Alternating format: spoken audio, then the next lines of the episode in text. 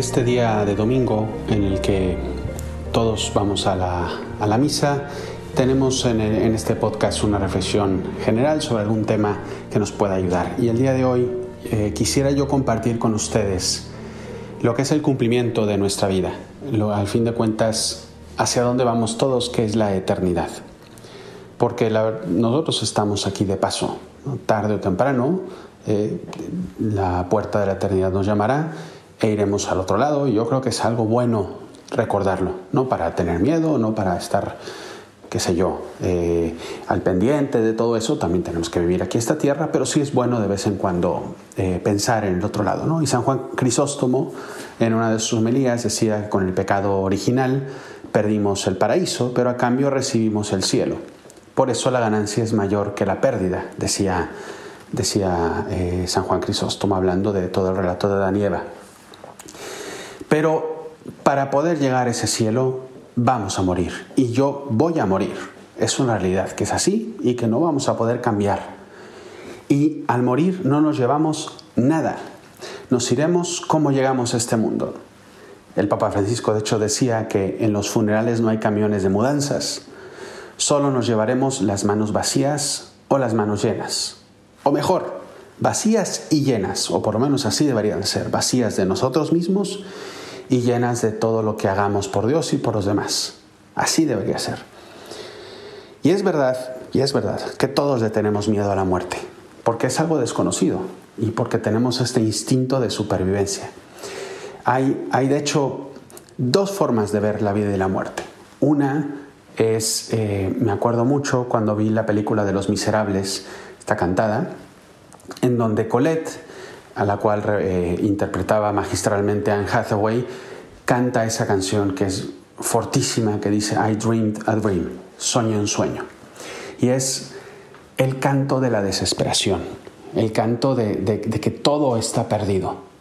¿no? Soñaba, tenía este sueño de una vida tan llena, eh, bellísima, en donde me amaran, en donde yo pudiera amar, pero la vida se ha encargado de matar este sueño y, la vida no tiene sentido absolutamente. ¿no? Eso a mí como sacerdote me, desespera porque me encantaría decirle, obviamente es un personaje ficticio, pero muchos viven así, me encantaría decirle la respuesta del amor de Dios.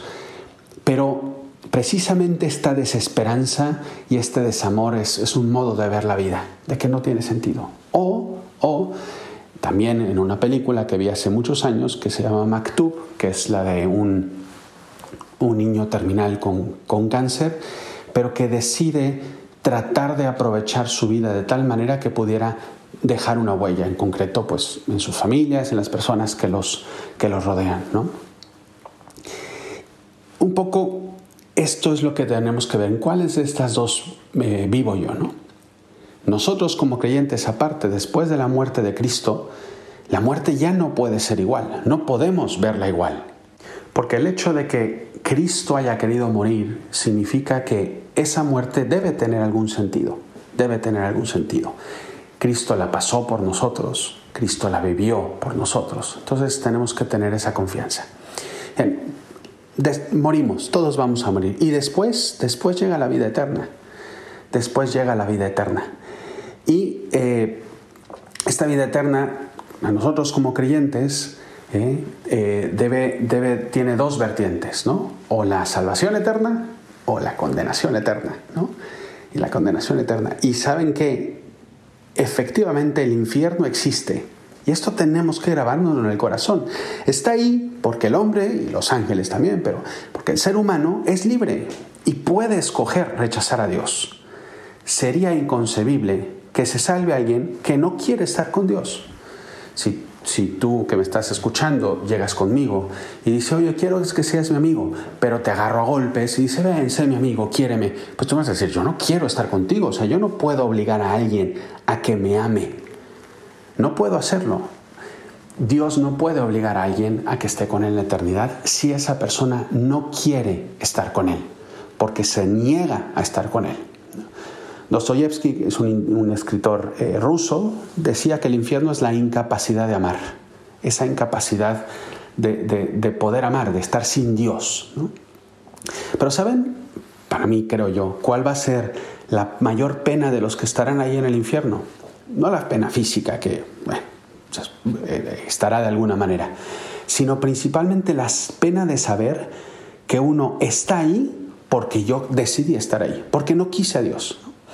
Ustedes imagínense que estamos en un barco, en un transatlántico, eh, cruzando ¿no? el Atlántico, la redundancia, y en mitad del, del, del, viaje, en mitad del Atlántico, en mitad de la nada, yo les digo, vamos a hacer una apuesta, Supongo que estamos 10 personas ahí, vamos a hacer una apuesta.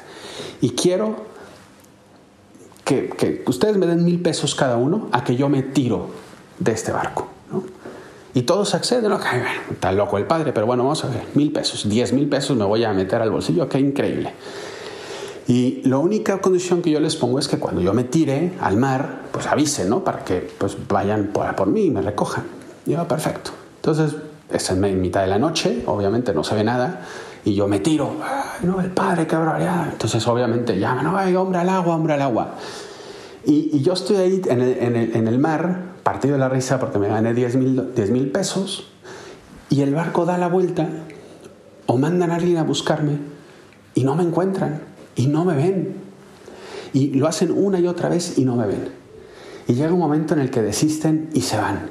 Y yo, que me tiré al agua porque quise, veo cómo se va alejando el barco y digo, pero qué tonto fui. Por 10 mil miserables pesos lo más seguro es que aquí me quede. Esa sensación de, culpabilidad y, de, impotencia de que yo escogí estar acá, para mí va a ser la mayor pena del infierno. Eh, porque el hombre, como dice San Agustín, puede perder los bienes de esta tierra contra su voluntad, pero no puede perder los bienes eternos a no ser por su voluntad.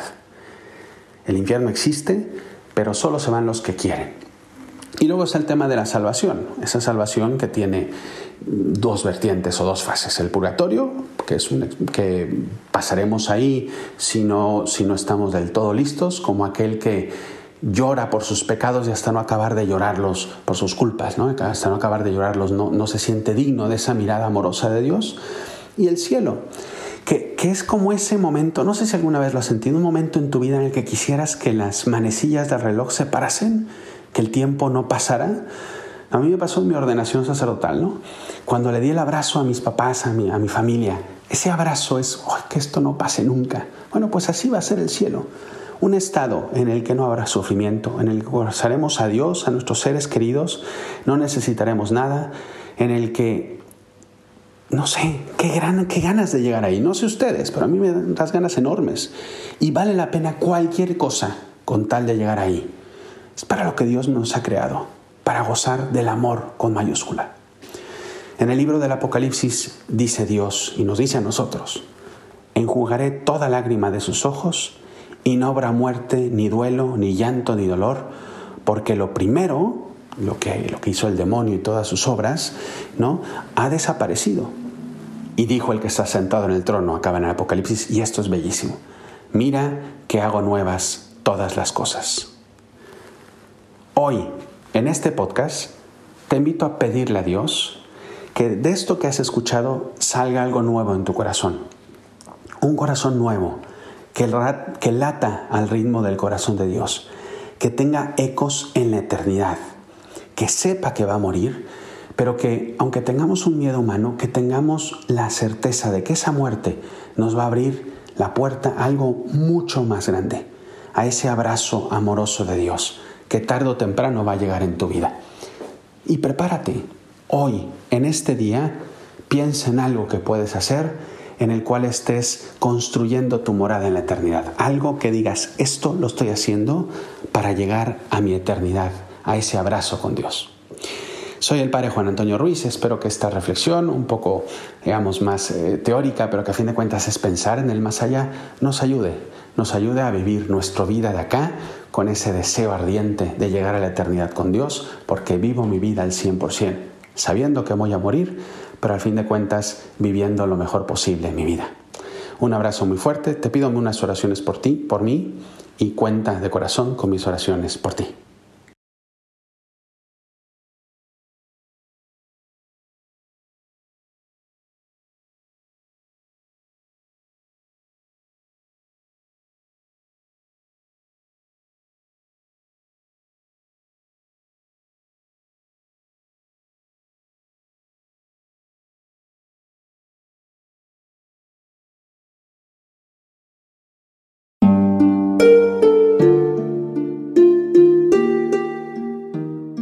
Hola, ¿qué tal?